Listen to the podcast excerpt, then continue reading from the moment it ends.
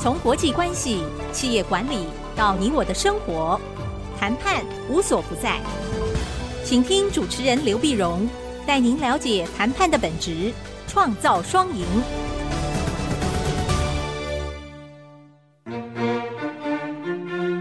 这里是 IC 之音 FM 九七点五，欢迎收听《谈判无所不在》，我是刘碧荣。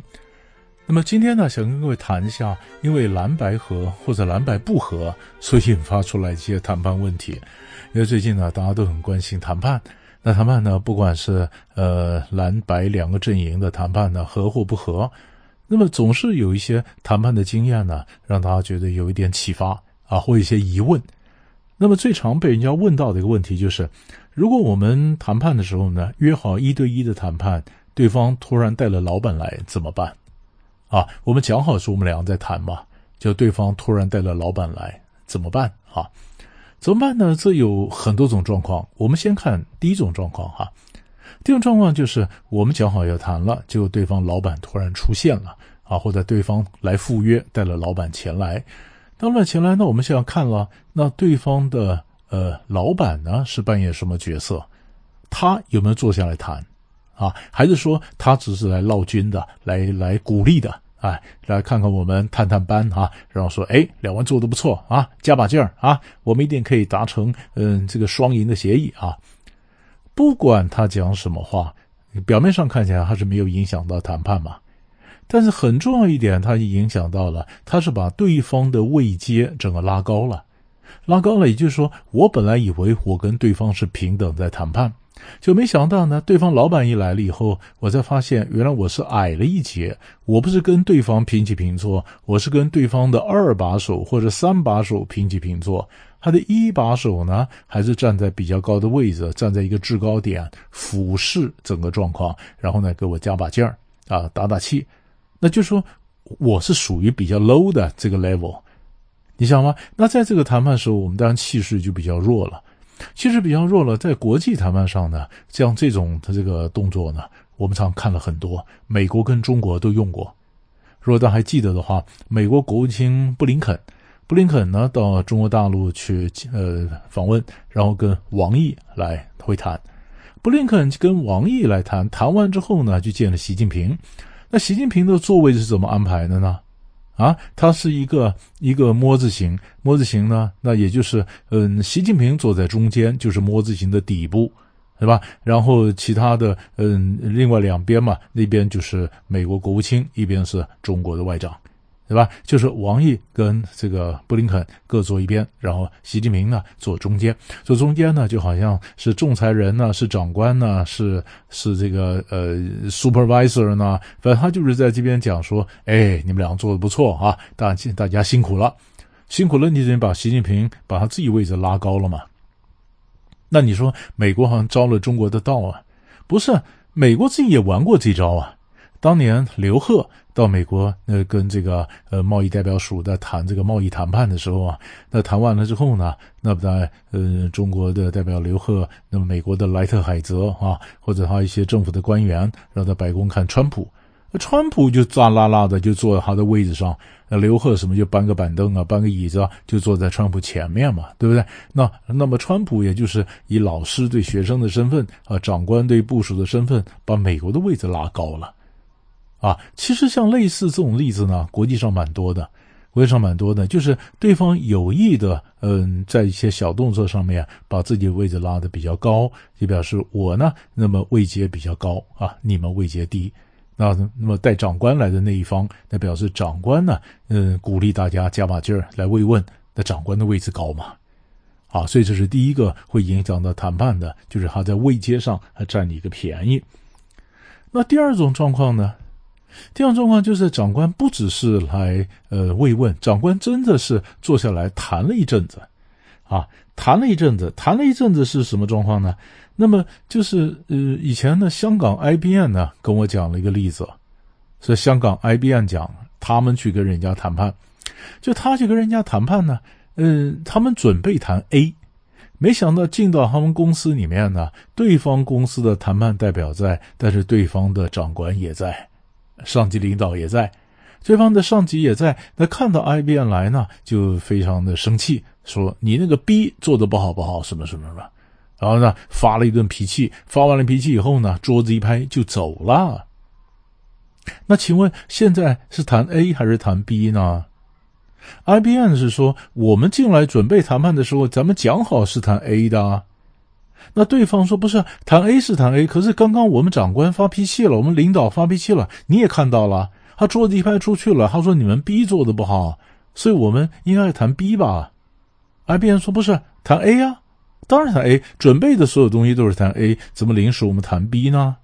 好，那对方说：“好吧，那如果 B 不能谈的话，那你 A 要让点给我，不然你也看到了，我们刚刚老板已经发脾气了，他说你 A 你这个 B 做的不好，那结果 B 没有谈到，结果 A 还是我们在让步，那我不是被老板 fire 掉了？”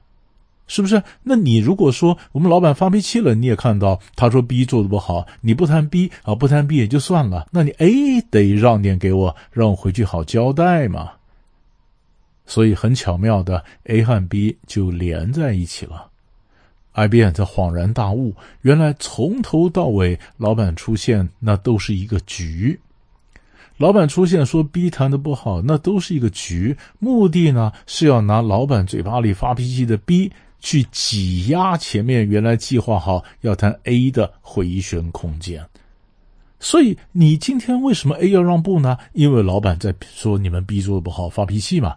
所以这个新的议题被老板引进来了，然后挤压前面的谈判空间。所以这是一个局。所以老板为什么要出现？那为什么出现？他为什么带来新的议题？这是第二种状况。第三种状况呢？那是老板出现，老板不但出现，他自己坐下来谈，自己坐下来谈，那这个谈判呢就比较糟糕了，对吧？老板出现，自己坐下来谈，那就是表示老板对原来的谈判代表不信任嘛，不信任嘛。那么不信任的话，那老板坐下来谈，那结果老板自己出来谈，反而没有回旋空间了。我所以，我通常就建议很多当老板的人，很多时候你你不要手痒啊，嘴痒啊。你说啊，我坐下来，我好想自己来谈呐啊，那谈判代表谈的太差了啊。可是你晓得，谈判代表谈得好不好，他把东西带回去，我们在家里决定同意或不同意，或有条件的同意，或者开出什么交换的条件，那都是回旋空间。可是，老板如果按捺不住，自己坐下谈，自己跑到第一线，那请问，当老板讲出来以后，他还有什么回旋空间可以收回来啊？伙计讲的，老板可以认，可以不认，这中间有个回旋空间。老板自己跑到第一线讲了，谁帮你收回来啊？谁帮你收回来啊？是不是？而且我们通常讲说，在谈判的时候，黑白脸，黑白脸什么呢？就是下黑上白。下面唱黑脸，上面唱白脸。你是我属下，你是伙计，你应该唱黑脸。唱黑脸的目的什么呢？就帮我搭台。你帮我搭台啊！你唱黑脸，你黑脸唱了，我白脸才能够登台唱戏啊！你不搭台，我怎么唱戏呢？对不对？哈，所以你你你必须搭台。所以很多戏是两个人演嘛。两个人演，那请问老板如果按捺不住，他自己坐下来谈，那他怎么两个人演法？他凶或不凶？谁？老板都坐在台上了，谁唱白脸呢？谁唱白脸？对不对？老板都上来了，老板唱黑了，那有人敢唱白吗？好，那或者，如果说老板在台上唱白脸，那老板唱白脸，底下属下的没有这个黑脸来衬，你那个白脸看得出来吗？所以老板坐下来谈，整个回旋空间没有了。没有了，所以这是一个非常不聪明的一个方法。老板可不可以出来？当然可以出来，但不是一下那么早就出来。所以我们做个做个小结，就是，嗯，你说人家老板忽然出来，你就要问了：老板出来扮演什么角色？第一种呢，老板出来只是慰问；第二种呢，是老板出来提了一个新议题，提了就走了。第三个呢，那就是老板干脆自己坐下来谈，因为他对那个谈判代表根本不信任，这就这就是一个问题了，对吧？这就是个问题。所以一般来讲呢，还有还有人在讲说，那如果我是谈判代表，我要怎么样让老板不会自己坐下来呢？是不是？所以我是一个谈判代表，我要让老板相信，我让老板相信我一定会谈得很好，而且更重要的是，所有谈判的 credit，所有谈判的到底有什么谈得好，最后的功劳我都归给老板。所以老板虽然不在，但是呢，呃，我谈了以后，我也不会随便去呃邀功啊，所有的功劳最后还是归给老板。老板一听放心了，老板一听放心，他就不会自己抢着坐下来谈，那谈判才有可能有这样的一个回旋空间呢，是不是？所以老板坐不坐下来，其中有很大的学问。先想一下，我们休息一下，回来我们继续往下聊。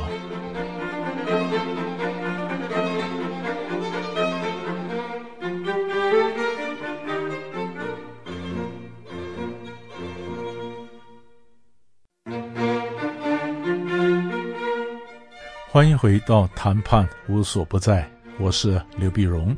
今天这集呢，我们跟各位谈的是很多人问的问题，就是谈判的时候，那么如果讲好是一对一谈判，这老板忽然忽然忽然出现了，那怎么办啊？所以刚刚在广告之前，我就告诉你，老板出现有几种状况啊。第一种，他只是来打气，那是他把自己位阶拉高了；第二种呢，他是来刻意的来引进一个新的议题。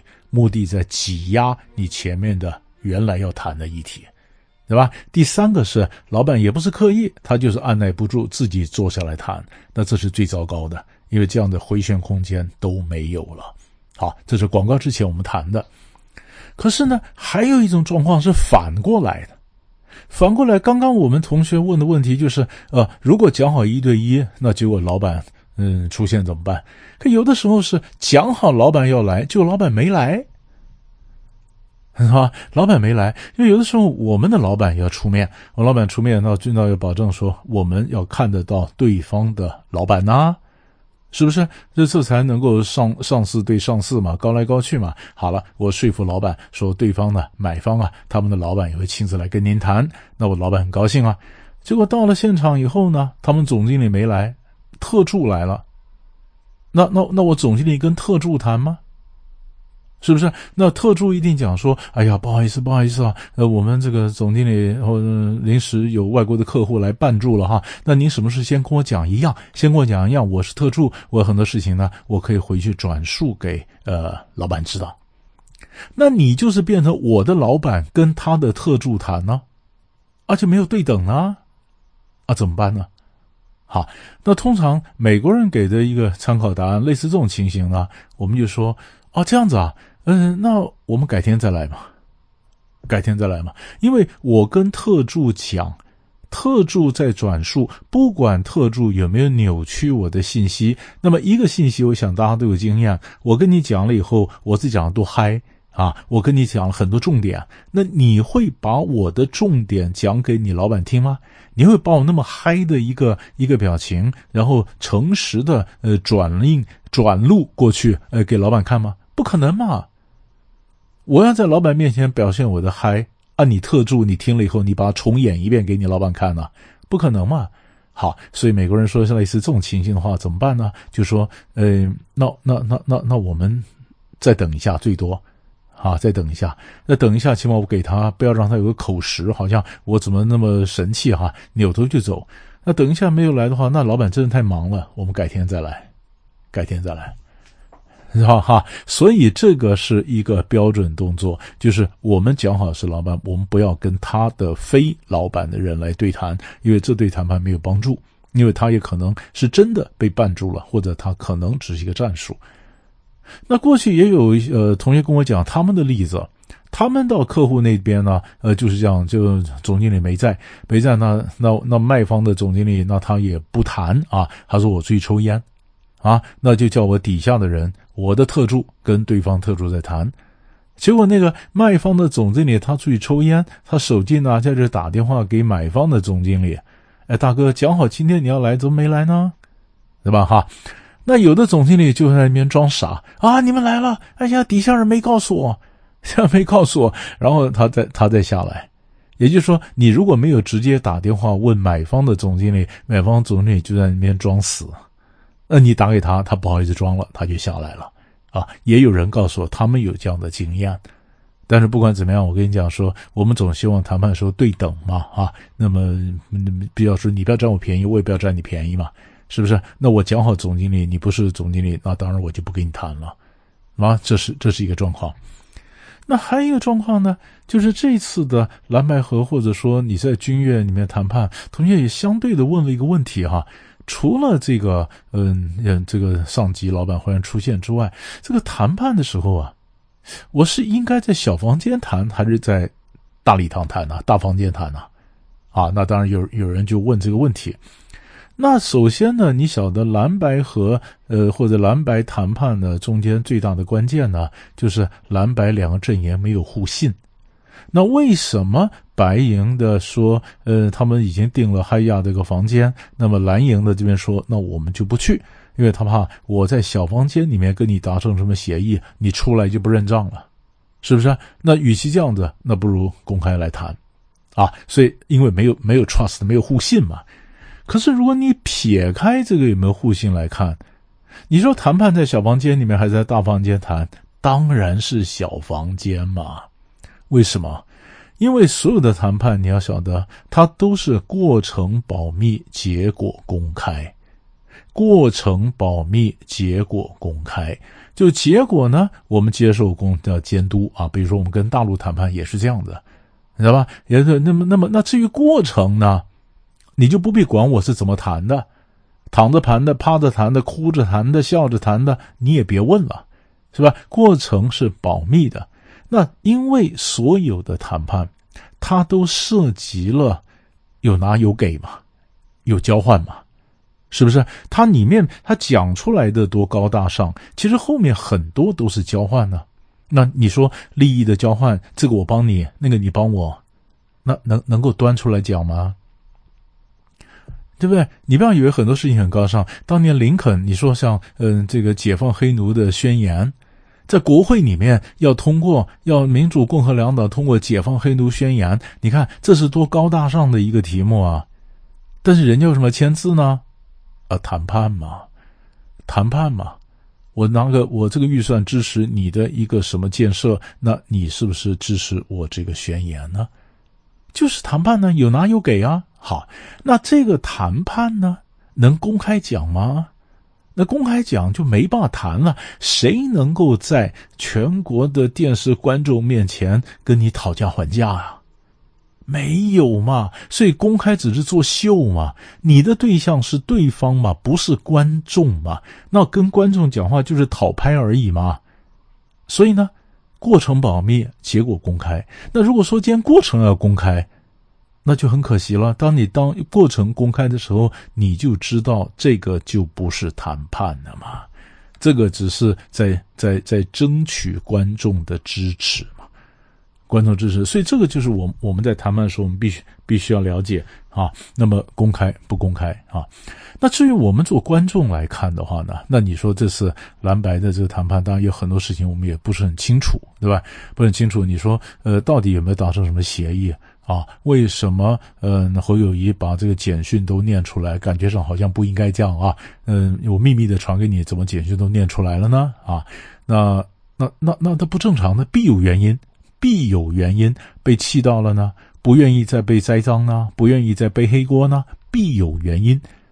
但是这里面也牵涉到，我们不是政治谈判的时候，我们传简讯的时候，各位你就要小心。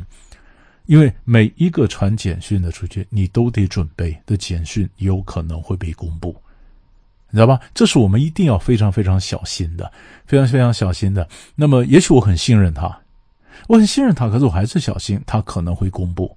就好像我们在公司里面，也许我们这个单位有一个群啊，我们拉一个群，那我跟同仁讲说，贵同仁，那今天这个群里面讲的话哈，绝对不能对外，都不能对外讲哈。这是我们的群规啊，这是规矩，绝对不能对外讲。你嘴巴讲说绝对不能对外讲，你当领导，你心里一定要有底。为什么？一定会漏出去，一定会漏出去。所以你最好在群里面也不要乱讲话。其实这每一个都要该有的小心谨慎都要有的。你知道吗？这样像他们这个回教徒，那么有一个非常重要的一个一些呃，这个穆罕默德给了一些圣训呐。那其中一句话就是讲说：我们信任真主阿拉，我们要相信真主阿拉，但是记得拴好你的骆驼，懂吗？我们相信真主阿拉，可是还是要拴紧你的骆驼。我们相信你的承诺，可是我还是要小心东西会漏出去。我相信大家不会在群里面的对话往外讲，可是我还是小心，一定有人往外讲。那我传的对话可能有人会念出来，我可能会传给别人看，不念出来，那看到的转贴给别人看是也很多。所以这个我们在谈判的时候呢，也要特别小心，因为很多时候那讲话也要有个分寸，因为他总会泄密。对吧？所以这是我们从蓝白的谈判里面，当然可能还有些内幕我们不知道，但是我们讲的从这个里面，不管场地的公开不公开，老板的有没有忽然出现啊，或者说呃简讯会不会泄密，这几个其实都蛮值得我们呃准备我们自己商业谈判的时候心里要有的底。所以大概我们在简单分析回答同学的问题，希望对大家有所帮助。谈判无所不在。我是刘碧荣，我们下集再见。